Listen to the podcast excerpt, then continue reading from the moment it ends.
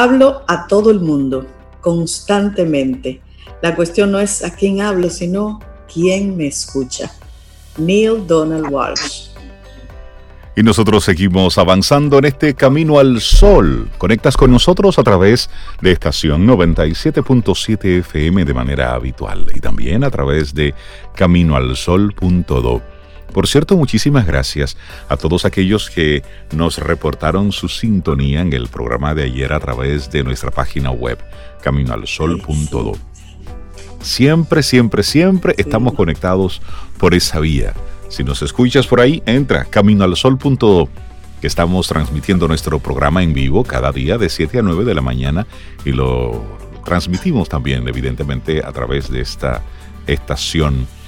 Y lo que queremos es que te quedes conectado ahí con todos los contenidos, con entrevistas como la que vamos a tener a continuación, que de seguro va a calar en más de uno para nosotros darle entonces la bienvenida, los buenos días a una, a una mujer que conocimos relativamente hace poco, pero entró con una fuerza en nuestras vidas de una manera impresionante. Que ya es íntima y comemos con ella así temprano.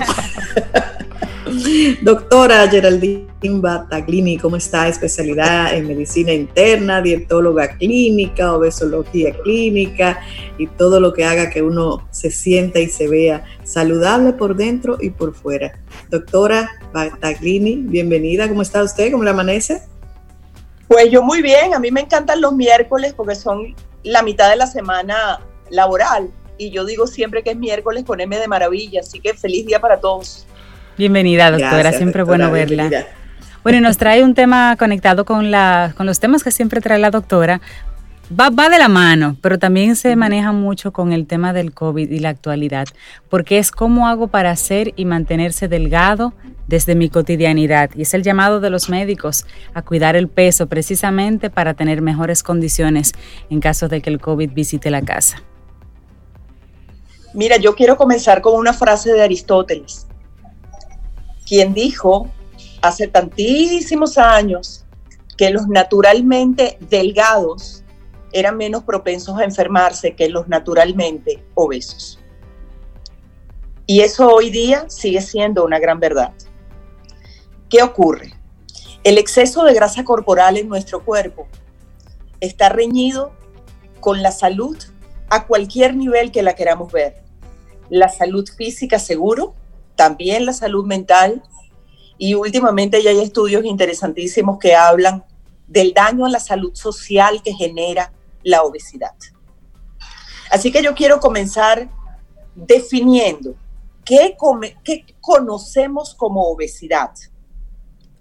Eh, tiene dos definiciones generales. La primera un poco la manejamos todos y es simplemente el aumento del índice de masa corporal el aumento del índice de masa corporal es una relación matemática que se establece entre cuánto pesamos y la altura que tiene el individuo. Cuando el índice de masa corporal supera el número 25, comenzamos a tener ya algún grado de sobrepeso u obesidad. Existen siete grados, desde el 1 hasta el 7, y su nomenclatura es en números romanos. Otra definición de obesidad menos conocida es la siguiente. Se define a la obesidad como una enfermedad no transmisible genéticamente, incurable, degenerativa, incapacitante y que requiere de rehabilitación física. Todo eso es la obesidad. ¿De dónde viene entonces el problema? Esa es la gran pregunta. Nosotros sabemos por cadáveres eh, que hemos conseguido congelados, que tienen todos los años del universo así, que pareciera ser que el sobrepeso no era natural a la raza humana en ciertos momentos de su desarrollo. Pareciera ser que el sobrepeso como tal tiene su origen a nivel global, a nivel generalizado en el medioevo, cuando ante una visita al castillo del señor feudal de una persona, X se le pesaba en la entrada y se le volvía a pesar cuando la visita terminaba. Debemos saber que en esos, en esos años de la vida Las visitas podían durar semanas y hasta meses. Si la persona pesaba menos que cuando, cuando entró al castillo por primera vez, se le daba pena de muerte al cocinero y a sus ayudantes de cocina porque no lo alimentaron correctamente. Por Dios. Ah, y es de ahí, esa es nuestra primera referencia que establece la relación entre la comida y los ámbitos sociales o el bienestar social, entre comillas, del individuo. Comenzó en el medioevo el tema. Antes de eso, se le prestaba bastante más atención a la relación entre la alimentación saludable y el adelgazamiento del individuo. Y ahí me gustaría hacer el mantenerse delgado. Una pregunta, doctora, porque usted mencionaba al inicio a Aristóteles y mencionaba la parte genética. ¿Dónde entra entonces esa parte natural de yo vengo de una familia que tiene una tendencia a? Ok. De los tres proyectos importantísimos del siglo XX, los tres proyectos científicos que marcaron el cambio de rumbo absoluto de la raza humana, uno fue el proyecto Genoma Humano. Un poco todos hemos oído hablar de él, no es simplemente, es simplemente eh, la, mm, la estructuración del mapa genético del ser humano. Y a ese respecto, sabemos que no hay uno, sino hay dos genes, dos, que codifican la obesidad. Pareciera ser que venimos preparados genéticamente, si no hacemos lo que tenemos que hacer, para desarrollar exceso de grasa corporal, exceso de tejido graso. Sí, hay razones genéticas en muchas personas, pero también una nueva manera de ver la genética llamada epigenética. Ya es clara cuando sus estudios nos dice que podemos, tenemos la posibilidad de al menos modificar en un cierto grado con nuestra vivencia lo que traemos de manera natural en forma genética. Lo que nos da un poquito de control. Sí, nosotros tenemos definitivamente el control y eso me lleva a comentarles un segundo concepto. ¿Por qué, por qué nos cepillamos los dientes como hábito cotidiano de vida todos los días al levantarnos, después de cada comida, antes de acostarnos y un largo etcétera? Y no nos pesamos. ¿Se lo han preguntado? Es cierto. La verdad, no, no había pasado esa pregunta. Es un, es un asunto ahí. interesantísimo. Sí, y, es un hábito. Sí, sí. Sí, es un, hábito. cepillarse los dientes. De hecho, se considera un hábito saludable. Exacto. Con ese apellido, saludable. Eh, ¿Qué dicen los psicólogos? Los psicólogos dicen que todo empieza en la temprana infancia. Yo diría que bastante antes que eso. Desde que nacemos, nuestro pediatra está pendiente de nuestra dentición, cuando aparecen los dientes del bebé. Y una vez que estos aparecen, se le instruye a su mamá y a su papá cómo cuidar de ellos. Cuando llegamos al preescolar, además, es normal que el niño en su mochilita o dotación escolar lleve su cepillo y su cremita de dientes. Eso es lo correcto, lo, considerado adecuado y lo considerado además normal y natural. Pero en ninguna parte, señores, en ninguna, nos enseñaron a tener, por ejemplo, una báscula en nuestra casa y mucho menos hacer uso de ella de manera cotidiana es decir, un control del peso. Si en una casa hay un peso, generalmente es en la llama Así, autocontrol del peso corporal. Por allí empieza.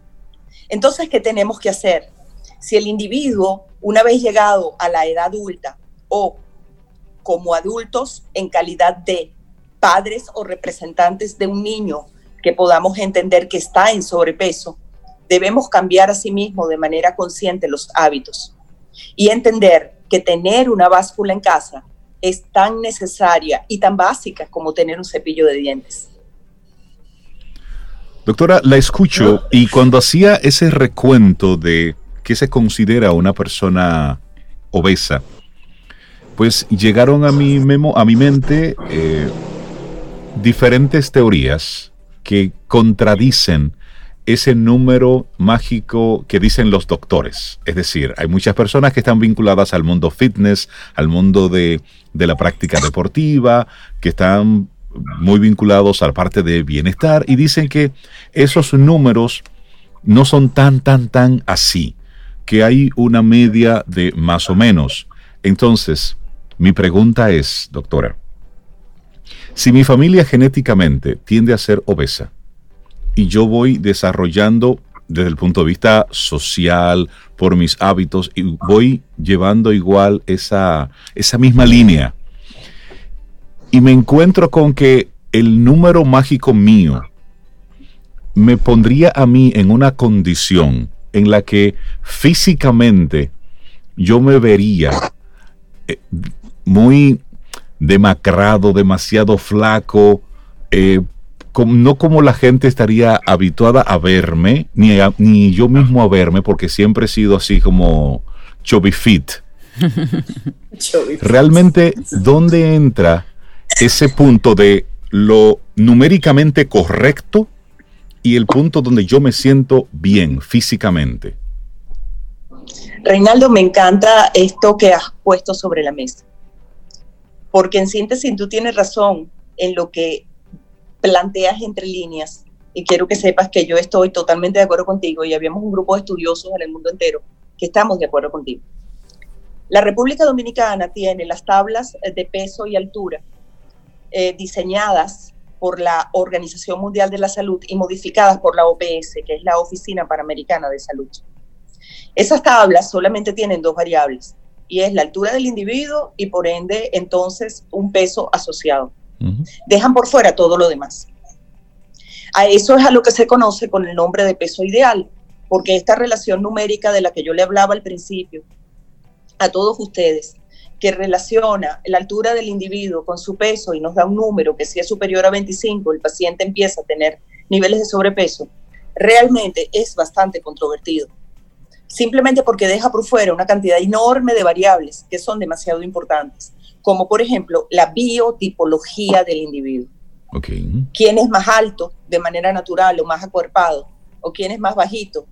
¿Y quién es menos acuerpado? ¿O quién es como más largo y más delgado? ¿Y quién no? Pero además deja por fuera otras variables, como la estructura sociocultural de los pueblos. No es lo mismo, no se considera en el mismo peso saludable una mujer italiana viviendo en Roma, Italia, que la misma mujer italiana viviendo en Santo Domingo, República Dominicana o en Río de Janeiro. Pero no se considera en el mismo peso, aunque tengan la misma altura, una mujer del norte de Europa, Noruega, Escandinavia, a una mujer argentina o a una mujer, aún teniendo la misma altura, es importante esta puntualización, o a una mujer hindú. Porque las biotipologías y las estructuras socioculturales de los pueblos son importantes a la hora de determinar quién es flaco o quién está muy delgado o quién está en algún grado de sobrepeso o quién está totalmente obeso. La tribu maorí de Nueva Zelanda, cuando pesan sus individuos 130 kilos de peso, se consideran flacos. 130 kilos de peso. Estamos hablando de 130 kilos, son como 270 libras. Sí, más o menos. Entonces, se consideran delgados, ahí Se consideran delgados. Entonces, no podemos dejar por fuera esta estructura sociocultural, que sí tenemos que saber que existe un concepto cada vez más en boga llamado peso social.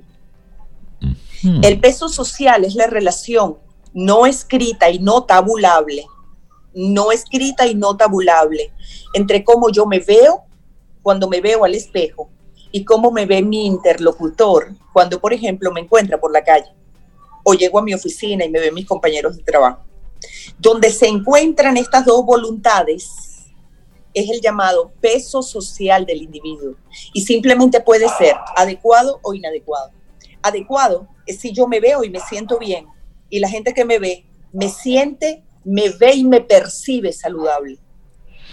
La percepción de la belleza o, de la, o del estado de salud también tiene un componente cultural importante. Porque usted mencionaba la parte del medioevo y si nos vamos a la pintura, al arte de aquella época, una, una mujer eh, robusta, voluptuosa. era lo saludable. De hecho, aquí teníamos un político de la época de Sobeida que en sus spots de campaña decía gordo y colorado. ¿Recuerdas, Sobe? no, como sinónimo. Que así nos, iba a poner a todos. como sinónimo, ese gordo y colorado como sinónimo de salud. Recuerdo cuando yo iba a visitar a mi abuela a Salcedo, que eso era un afán porque comiéramos desde que llegábamos hasta que nos íbamos. Ay, cuando esa señora conoció a Cintia. Ay, ella me dijo, pero, pero mira, ella está muy desmejoradita. Tráemela para darle mucha comida, que ella es flaquita, ella es muy flaquita. Eh, ese aspecto cultural, ese aspecto social, doctora. Sí, eso es absolutamente cierto y determinante en la alimentación de los pueblos. Pero este tema que tú vuelves y pones magistralmente sobre la mesa, y debo agradecértelo, tiene una circunstancia asociada, que es la siguiente. En, esos, en esas ah, épocas, que vamos a decir también es la mía, la cantidad de comida no era solamente lo que era preponderante, era preponderante, era el tipo de alimento. En esos momentos, en una casa típica de nuestro ambiente, a las 8 de la mañana ya toda la familia estaba desayunada y a las 8 de la mañana ya estaba colocándose a cocinar la comida o el almuerzo. Así es. Pero además, todos los postres se hacían en la casa y eran los llamados dulces criollos o dulcería criolla. Todo se hacía en la casa. La comida rápida no existía comprar una lata era rarísimo, era, empezaba a ser como muy raro. Entonces, ¿hasta qué punto esas calorías que nos comíamos, que pudo haber sido en, en, exceso, yo no digo que no, pero hasta qué punto nos dañaban la salud y hasta qué punto podían ser reversibles fácilmente a través de un sistema de adelgazamiento, que es hoy día la frontera que estamos estudiando. ¿Quién adelgaza más rápido? El que, has, el que está sobrealimentado con alimentación sana o el que está sobrealimentado a través de alimentación inorgánica. Sí, sí, totalmente. Adelgaza más rápido quien se alimenta de manera sana. Eso es una realidad. Y esto tiene razones bioquímicas profundamente arraigadas en nuestro metabolismo más primo.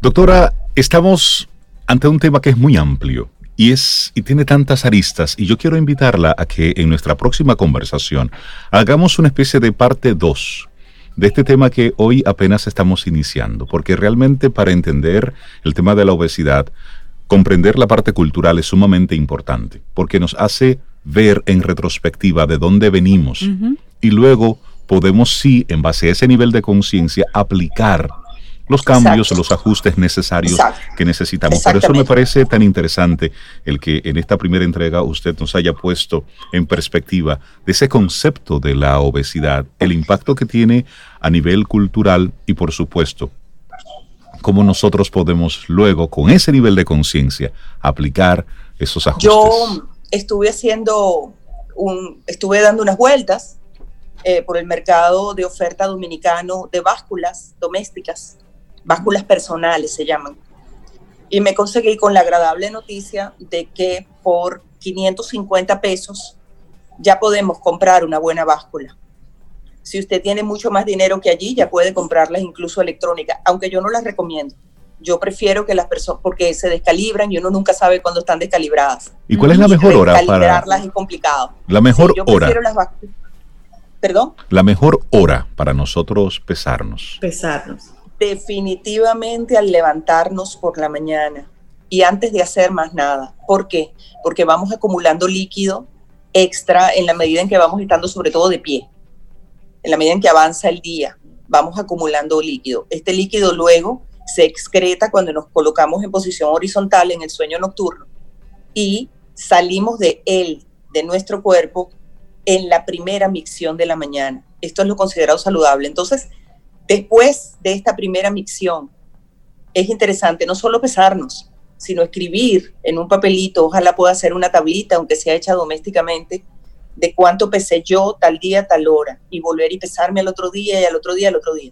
Y es interesante que Llevar ese récord ahí nos vamos a dar cuenta de dónde estamos y vamos a poder comenzar a tomar conciencia plena de nuestra situación de peso. Y esa es la primera tarea que la doctora Bataglini nos está dejando a todos. Vamos a comprar nuestra báscula, vamos a comenzar a medirnos, a pesarnos, perdón, y cuando vayamos haciendo ese hábito, ya tendremos entonces nuestra segunda parte de esta conversación tan interesante para seguir a partir de ahí. Doctora Bataglini, muchísimas gracias. La gente interesada en ponerse en contacto con usted.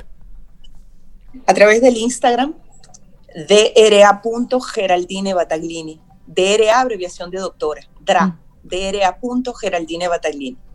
Excelente. Y a través de Camino al Sol la conectamos. Pero por favor, pero es que esa es la primera. Quien quiera conectar con ella. Y los comentarios que me llegan son realmente extraordinarios. Este, la sociedad dominicana me, me adoptó hace 20 años. Y yo, bueno, yo me dejé adoptar, porque yo a ustedes los amo y me encanta todo este país y, bueno, me casé con un dominicano. Qué bueno, doctora, qué bueno. Un gran abrazo, que tenga excelente día. Gracias, doctora, lindo día, lindo día. Feliz día para ustedes.